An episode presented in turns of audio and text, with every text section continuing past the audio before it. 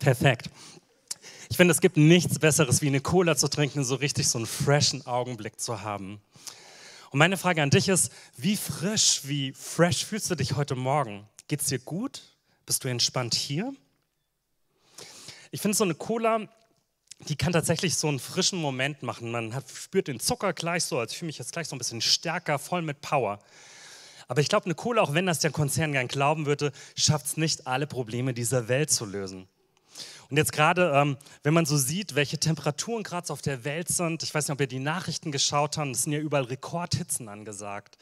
In Südeuropa, ähm, auf Sardinien 47 habe ich gelesen und auf Sizilien sogar 48, der absolute äh, Rekord für Europa. Und was eigentlich richtig schön nach Sommer klingt, ist eigentlich gar nicht so gut. Denn das hat ganz viel mit Klimawandel zu tun. Und die Leute sorgen sich vor Ort. Und denen hilft nicht einfach nur eine Cola zu trinken, sich ein bisschen runterzukühlen. Die suchen nach Perspektiven. Manchmal ist ein Moment, da reicht es nicht einfach nur fresh zu sein, da brauche ich einen neuen Weg, eine neue Sicht auf mein Leben. Und ich fand euer Theaterstück mega. Das habt ihr selber geschrieben und durchgeführt. Es war richtig schön, euch zuzusehen, wie ihr so eine ganz neue Perspektive auf die Pia bekommen habt und die Pia auf eure Klasse. Und meine Frage ist jetzt an dich. Wo bist du gerade in deinem Leben, wo du eine neue Perspektive brauchst? Wo bist du vielleicht gerade so im Stau? Du bist hängen geblieben und du brauchst eine neue Perspektive. Denk mal kurz nach.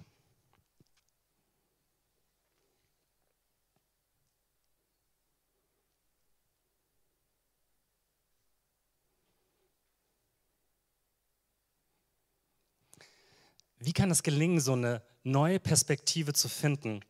Darum soll es bei mir und mit meinem Predigtteam, wir werden uns nachher so immer mal die Bälle zuschmeißen gehen. Und wir haben diese Frage in die Gemeinde gebracht und unsere Teens haben ein paar Interviews geführt, die ihr jetzt sehen dürft.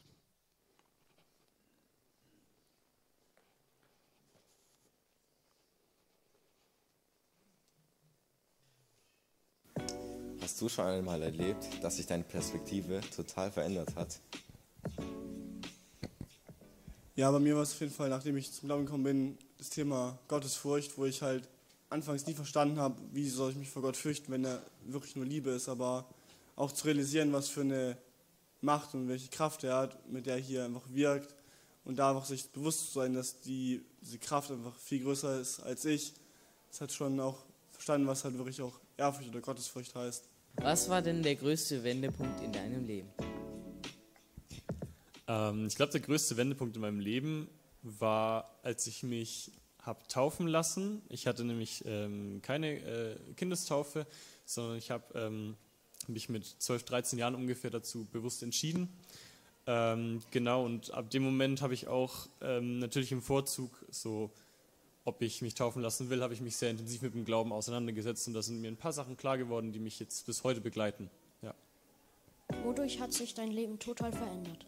Also mein Leben hat sich schon viele Jahre verändert. Ich bin mit 16 zum Glauben gekommen, jetzt bin ich 73 und während dieser Zeit ist so einiges äh, passiert. Ich habe das Bewusstsein bekommen äh, auf einer Freizeit in, in den Bergen, dass äh, mein Leben ab dem Zeitpunkt, wo ich mich für Gott und für Jesus entschieden habe, wirklich ewig dauert, ewig ist. Das war natürlich eine radikale Veränderung damals. Und ähm, es gab einen Punkt, vor zwei, drei Jahren war das, da war ich in, in Fulda auf einem Seminar, da ging es, um, das war, ging es um ein psychologisches Thema und morgens, früh morgens wurde ich geweckt worden, dass jemand gerufen hat, mein Vornamen Will, ich heiße Will. Es war aber keiner im Raum und ich habe auch sogar noch den Schall noch gehört.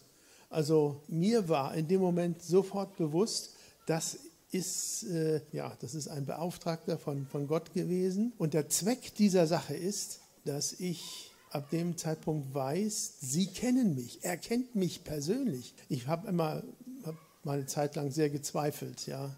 Aber einfach dieses, dieses einfache Wecken morgens, ne, das bedeutet für mich, er kennt mich und das ist für mich das Allerwichtigste. Ich bin ihm nicht egal, ganz im Gegenteil. Wie wichtig ist dir die Gemeinde? Gemeinde ist mir sehr wichtig für Gemeinschaft. Also in der Gemeinde erlebe ich eben gemeinsam ähm, Gott anzubeten. Ähm, ich habe hier meinen Hauskreis und ähm, liebe es eben wie heute zusammen zu essen oder andere Dinge zusammen zu machen. Seit wann ist das für dich so und äh, was ist der Grund? Also, dass ich Gemeinde als ähm, Basis sozusagen liebe, das ist schon immer so. Aber hier funktioniert es für mich zum ersten Mal so. Ähm, hier fühle ich mich angenommen und integriert. Und äh, das ist seit anderthalb Jahren jetzt so. Was war der krasseste Wendepunkt in deinem Leben? Der krasseste Wendepunkt in meinem Leben war, äh, wie meine Tochter krank wurde und musste ins Krankenhaus. Es hat uns beide sehr mitgenommen. Die musste dann in ein Einzelzimmer gehen und dann haben wir dann wirklich ganz stark dafür gebetet und dann habe ich auch Gott gesagt, dass ich mein Leben ihm zur Verfügung stelle, wenn, wenn meine Tochter da wieder heil herauskommt. Und Gott hat es gemacht. Die hat eine schwere Krankheit gehabt und ist wirklich da wieder gesund geworden und hat keine Nachwehen mehr. Äh, Gott sei Lob und Dank dafür. Wie bist du zum Glauben gekommen und was war der krasseste Wendepunkt für dich? Also ich bin in einer christlichen Familie aufgewachsen und da hatte ich eigentlich schon immer so eine Beziehung mit Gott, aber halt eigentlich nicht so eine starke. Als ich dann letztes Jahr, 2022, auf dem Sommercamp war, habe ich wirklich Gottes Nähe gespürt. Ja, da habe ich einfach eine stärkere Beziehung mit ihm aufgebaut und jetzt habe ich eigentlich einen starken Glauben und das war mein krassester Wendepunkt. Okay, danke schön dafür.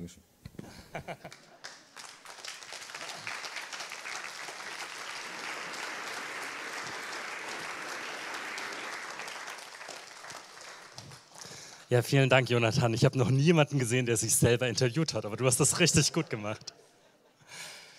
Wir wollen jetzt ein bisschen in die Bibel einsteigen und einer besonderen Person über die Schulter schauen. Und das ist vielleicht eine der bekanntesten Geschichten aus der Bibel und das ist die Person Jona. Jona, der lebt ungefähr 800 Jahre vor Jesus und der ist in Israel gewesen und der war Prophet. Und damals muss man wissen, Israel hat so seine alte Größe wieder erreicht. Den ging es eigentlich richtig gut da. Und Jona, das war ein angesehener Prophet, der hat Botschaften von Gott weitergegeben und er war so voll in seiner Berufung drin. Es lief alles so richtig gut in seinem Leben. Und dann trug sich Folgendes zu und da wollen wir reingehen. Das Wort Jahwes kam zu Jona ben Amitai. Los, geh nach Ninive, der großen Stadt, und ruf mein Urteil gegen sie aus. Denn ihre Bosheit stieg auf bis zu mir.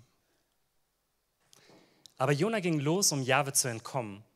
Er wollte nach Tarschisch fliehen. Deshalb lief er nach Javo hinunter und fand auch ein Schiff, das nach Tarschisch segeln wollte. Er bezahlte die Überfahrt und ging an Bord, um so weit wie möglich von Jahwe wegzukommen. Jona hat nur eine Blickrichtung, der will weg von Gott. Und wir wollen uns das mal auf einer Karte anschauen, wie das aussah. Oh, ich habe noch einen Bibelvers vergessen, den will ich euch nicht vorenthalten. Da steht aber, Jahwe schleuderte einen gewaltigen Sturm über das Meer. Das Unwetter war so schwer, dass das Schiff auseinanderzubrechen drohte. Genau, ich habe eben gerade gesagt, Jona wollte weg von dem Angesicht Gottes, so heißt es in dem Text. Und da seht ihr so eine Karte aus dieser Zeit und da unten Joppa, das ist dieses Javo eben aus dem Vers, da ist ähm, Jona gestartet. Und eigentlich hätte er nach oben gemusst, nach Ninive, das liegt heute im heutigen Irak, so ungefähr 1000 Kilometer davon weg. Aber er geht ganz weit darüber nach Spanien, nach Tarschisch. Das waren 4000 Kilometer. Also er nimmt einen Umweg von 4000 Kilometern auf sich, um seinem Auftrag zu entkommen. Jona, der ist auf der Flucht. Und wir hören jetzt mal tiefer hin, was sich auf der Flucht so passierte.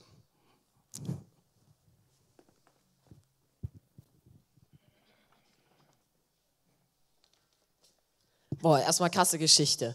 Er soll nach Ninive gehen und dort predigen, aber macht sich erstmal auf den Weg genau in die andere Richtung. Er bekommt den Auftrag von Gott, aber Jonah denkt sich so, nö, habe ich keinen Bock. Und vielleicht hat er auch ein bisschen Angst. Da habe ich mich daran erinnert, bei uns Menschen ist es ja nicht anders. Wenn wir Angst haben, wenn wir Angst vor etwas haben oder uns etwas große Mühe bereitet, dann haben wir auch keine Lust, das zu machen. Das ist zum Beispiel, wenn ich für die Schulaufgaben lernen muss, ich habe da gar keinen Bock drauf. Gut, auf jeden Fall wieder zurück zu Jona. Beim Jona ist alles gut. Er fährt mit dem Schiff übers Meer, alles ist gut. Und auf einmal bricht ein gewaltiger Sturm über das Schiff, über das Schiff ein. Der Wind peitscht um die Segel und das Boot wird von den Wellen hin und her geworfen. Und da erinnere ich mich, vor ein paar Jahren gab es hier in Würzburg einen starken Orkan und da hat es geschüttet und der Wind war so stark, dass er alles, was nicht nied- und nagelfest ist, mitgenommen hat. Und so stelle ich mir das vor, aber halt mitten auf dem Meer und noch schlimmer. Die Seeleute, die mit Jona auf diesem Schiff waren, versuchen alles, um sich zu retten. Sie werfen ihre Ladung über Bord und letztendlich beten sie dann auch alle zu ihren Göttern. Aber nichts davon hilft. Und man könnte jetzt meinen, da hört die Geschichte für Jona auf. Es gibt keinen Ausweg, aber nein, es geht weiter. Die Seeleute entscheiden schließlich, dass sie das loswerfen und das Los landet auf Jona.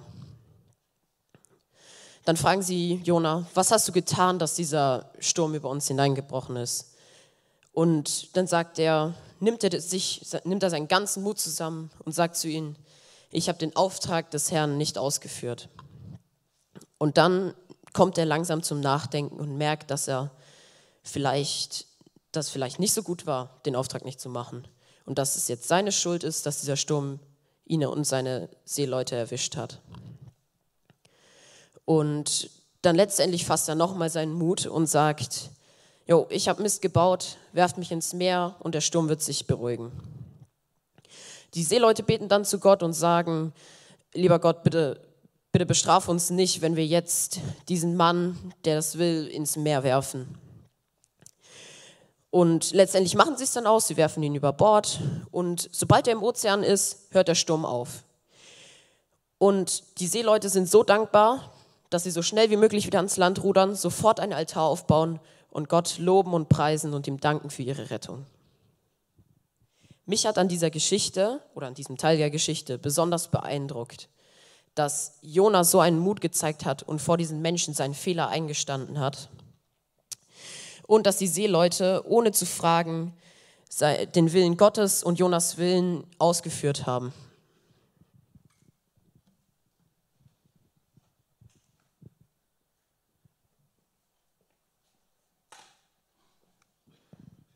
Genau, das war Daniel Jagusch. Jona, der ist eigentlich an einem Ort, wo er jetzt gerade gar nicht sein will. Der ist auf dem Schiff, der Sturm ist gekommen und er ist mitten im Meer. Und ich finde total interessant an dieser Geschichte, dass Jona eigentlich überhaupt keinen Bock hat auf das, was Gott will, aber dass am Ende alles perfekt läuft, wie Gott es will. Die Leute auf dem Schiff, die loben plötzlich Gott als ihren Herrn und Schöpfer an. Also er hat eigentlich genau das erreicht, was ein Prophet erreichen will, nämlich dass die Menschen umkehren, dass sie zum Glauben an Gott kommen. Eine Frage hat mich bewegt. Wo bin ich auf der Flucht vor Gott? Wo bin ich vielleicht ähm, in einem Bereich meines Lebens in eine andere Richtung unterwegs und nicht in die Richtung, wo Gott mich vielleicht haben will? Wo bist du vielleicht in einer anderen Richtung in deinem Leben gerade unterwegs? Eine neue Perspektive. Wie geht es weiter bei Jona? Ist jetzt irgendwie alles gut? Gott hat den Sturm gestillt stillt, er schwimmt ans, an, an den Rand und läuft wieder nach Israel und alles ist okay. Und es geht weiter. Manchmal, ähm, Gott, der macht nicht immer, dass unser Leben so ganz angenehm verläuft, sondern unser Leben mit Gott kann manchmal ein Achterbahn der Gefühle sein. Und so ist es bei Jona auch. Und deswegen habe ich meinen zweiten Punkt im Wahlbauch genannt. Und damit ihr das euch ein bisschen vorstellen könnt, habe ich euch ähm, vorgestern war das, glaube ich, ein Foto gemacht. Dieses schicke Foto mit diesen tollen Dingen ist ein Biomüll. Hast du dich schon mal gefragt, wie ein Biomüll von innen riecht? Ich glaube, es muss richtig krass sein.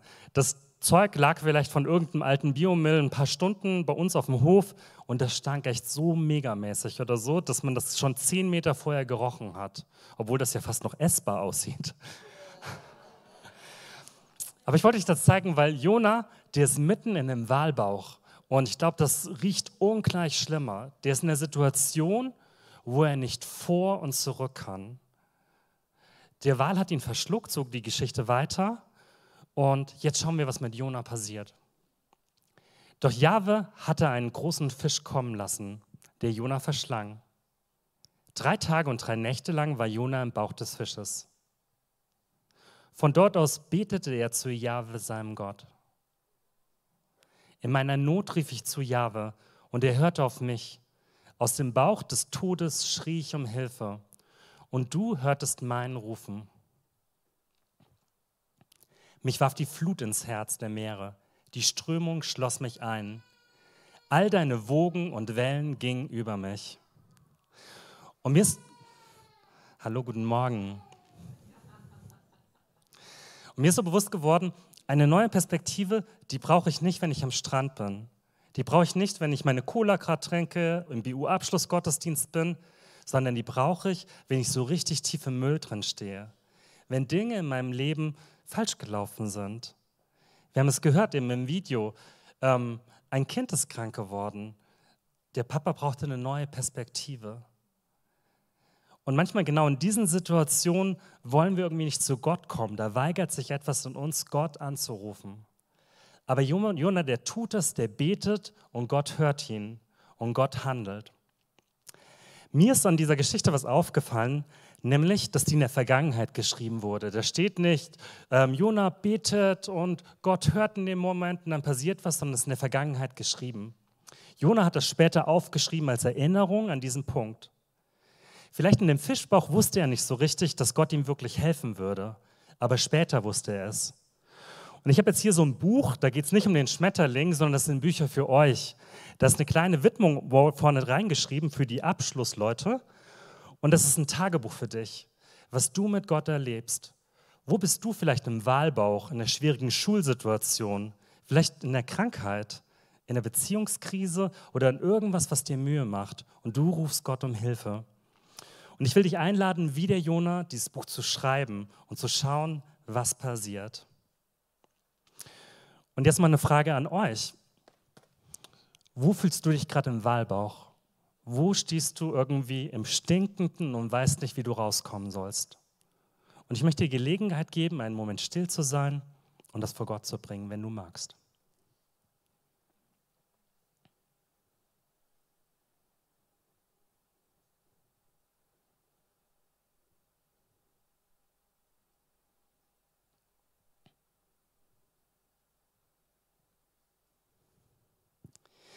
Wir gehen weiter in der Geschichte.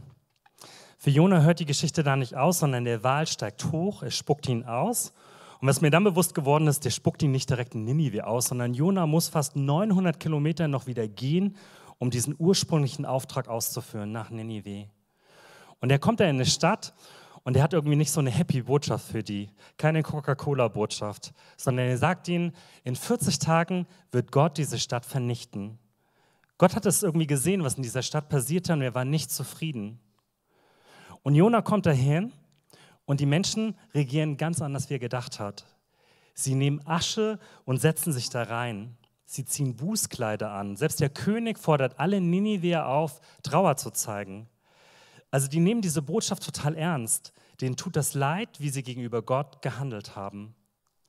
Und ich habe dieses ähm, Kreuz gefunden in Asche, denn da steckt so ganz viel Hoffnung drin.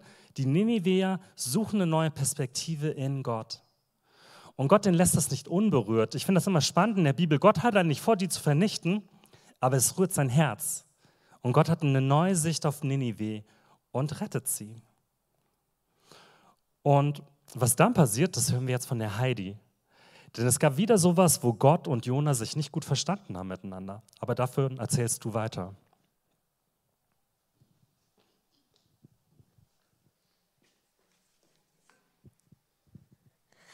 Da wird sich Jona aber freuen. Seine Predigt als Prophet hat gewirkt. Der König, die Regierung und das ganze Volk bereuen ihre Sünden und wollen wieder mit Gott leben. Und Gott, der sieht ihr Verhalten und will die große Stadt Nineveh mit ihren Bewohnern nicht zerstören, sondern retten. Ja, Jona sollte sich freuen. Aber wir lesen in der Bibel, dass Jonas sehr wütend und zornig wird. Er will sogar sterben, statt zu leben. So greift er Gott an. Ich wusste, dass du die Bewohner von Ninive eigentlich verschonen willst. Du bist gnädig und barmherzig. Du willst nicht die Bestrafung von Menschen, sondern ihre Rettung. Mit dieser Wut im Bauch setzt sich Jona an den Stadtrand, um zu sehen, wie es in Ninive weitergeht. Er sitzt an einem sehr sonnigen Platz, aber er hat Glück. Auf einmal sprießt ein schattenspendendes Blätterdach über ihn empor. Eine Rizinusstaude ist gewachsen. Darüber freut sich Jona natürlich und wird ein bisschen ruhiger. Aber über Nacht verdorrt der Strauch und am nächsten Tag sitzt Jona in der senkenden Hitze. Also, wenn mir so etwas passieren würde, würde ich voll wütend werden. Zum Beispiel, wenn ich Cello übe und die Übung nicht gleich hinbekomme, werde ich voll ungeduldig und da kann ich auch schon mal ausrasten. Genau so geht es auch Jona. Ihn packt nicht nur die Wut, nein, er wünscht sich sogar wieder den Tod. So schlimm ist es bei mir jetzt auch wieder nicht. Aber was macht eigentlich Gott gerade? Gott sieht Jona und versucht ihn durch einen Vergleich zum Nachdenken zu bringen. Er vergleicht die Rizinusstaude mit der großen Stadt Ninive. Die Staude ist einfach gewachsen und einfach verdorrt. Jona musste sich gar nicht um sie kümmern und trotzdem ist es ein schwerer Verlust für ihn. Er ist der Hitze schutzlos ausgeliefert und leidet unter dem Verlust der Staude. Aber Gott soll die Stadt Ninive mit über 120.000 Menschen, Geschöpfe Gottes, egal sein? Die Leute sind zwar unabhängig von Jona entstanden und haben auch unabhängig von ihm gelebt, aber Gott war immer bei ihnen und hat sich um sie gekümmert. Deshalb will er sie natürlich verschonen. Jetzt stellt sich natürlich die Frage, ob Jona daraus wirklich etwas mitnehmen kann. Und wie ihr schon richtig vermutet, ja, Jona kann sehr wohl daraus etwas lernen. Erstens, Gott beauftragt ihn. Es ist eine ganz große Auszeichnung, als Prophet auserwählt zu sein. Jona darf die Aufgaben, die Gott ihm als sein Auftraggeber stellt, ausführen. Der größte König beauftragt ihn ganz persönlich. Zweitens, Gott liebt alle Menschen. Einmal die, die zu ihm gehören und auch die, die ihre eigenen Wege gehen. Alle sind seine geliebten Geschöpfe. Ein weiterer Punkt ist, dass Gott alle Menschen retten will. Unser Gott ist ein gnädiger Gott. Er will die Menschen unabhängig von ihren Fehlern und bösen Taten retten. Alle sollen hier in dieser Welt und auch in Ewigkeit mit ihm zusammenleben. Und Perspektivwechsel lohnt sich. Jonas Sicht ist sehr eng, gesetzlich und eindimensional. Die Bewohner von Ninive sind böse, also müssen sie bestraft werden. Tatsächlich leben die Bewohner von Ninive einfach ihr Alltagsleben nach ihren Gewohnheiten, Tradition und eben ohne Gott. Nachdem sie durch Jona von Gott erfahren, wachen sie sozusagen auf und erkennen die unfassbar große Liebe und Gnade Gottes.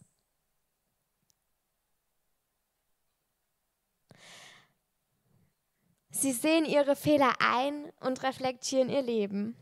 Die Menschen fasten, beten und wollen nun auf ewig mit Gott zusammenleben.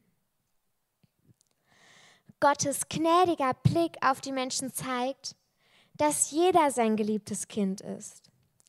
Jona, die Einwohner von Ninive und du und ich.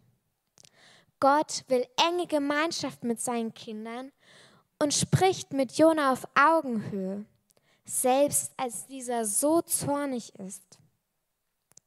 Was kann Jona also lernen? Wenn sich Jona in die Einwohner Ninives hineinversetzt hätte, hätte ihm bewusst werden können, wie eng und kleinkariert sein eigenes Denken eigentlich ist. Er kann weder die Umkehr der Menschen schätzen, noch die Liebe und Gnade Gottes. Mir ist Jona am Anfang voll unsympathisch erschienen, weil er wollte, dass die Leute aus Ninive bestraft werden. Außerdem war er voll egoistisch, unreflektiert und auch sehr aufbrausend. Aber nachdem ich mich dann länger mit der Geschichte beschäftigt hatte, ist mir aufgefallen, dass Jona eigentlich sehr menschlich handelt. Ich meine, wer hat sich noch nie einen Blitz vom Himmel gewünscht, der alle Umweltsünder und Menschenrechtsverletzer oder die blöden Schulkameraden und den blöden Lehrer oder die besserwisserischen Arbeitskollegen mindestens hart bestraft. Zum Schluss schauen wir uns an, was wir mitnehmen können. Also, Gott liebt dich und mich und jeden Menschen und will auch jeden Menschen retten, unabhängig von unserem Handeln und Denken. Außerdem ist es voll wichtig, die Sicht von anderen einnehmen zu können. Dadurch kann man Meinungen und Standpunkte von Mitmenschen besser verstehen und auch sein eigenes Denken reflektieren und erweitern. Wenn ich mich mit der Mama streite, bin ich auch erst voll von meiner Meinung überzeugt. Dann kann ich auch echt wütend und sauer sein. Wenn ich dann aber über unser Streitthema nachdenke und Mamas Standpunkt und ihre, genauer, und ihre Argumente genauer ansehe, fällt mir auf, dass ihre Meinung meistens doch gar nicht so doof ist und sie vielleicht sogar manchmal recht hat. Wie gesagt, hätte sich Jona in die Einwohner von Ninive hineinversetzt, hätte er nachvollziehen können, wie glücklich und dankbar diese über die Barmherzigkeit und Gnade Gottes sind. Also ich freue mich echt da riesig und finde es voll genial, dass wir so einen gnädigen und treuen Gott haben.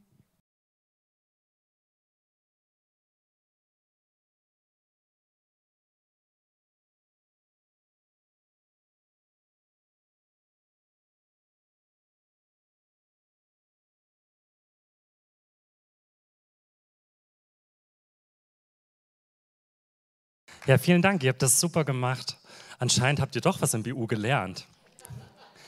Aber solltet ihr vielleicht doch was vergessen vom BU, dann will ich euch noch so einen ähm, Vers aus der Bibel mitgeben, der ganz tief ist, der was über Freundschaft aussagt. Da steht in 2. Thessalonicher 3, Vers 3. Aber der Herr ist treu, der wird euch stärken und bewahren von dem Bösen. Und ich finde besonders diese ersten ähm, fünf Worte sind das, aber der Herr ist treu. Ich lerne von dieser Geschichte mit Jona. Für Gott ist das kein Problem, wenn wir manchmal in die andere Richtung unterwegs sind. Und es heißt immer noch, aber der Herr ist treu. Wenn du mitten im Wahlbauch Kackmist drinstehst, wenn du ähm, Schuld hast, wenn du dein Leben drunter und drüber gehst, dann darfst du hören, aber der Herr ist treu. Wenn du Gott nicht verstehst, mit ihm streitest und überzeugt bist, du hast recht, dann gilt es immer noch, aber der Herr ist treu für dich.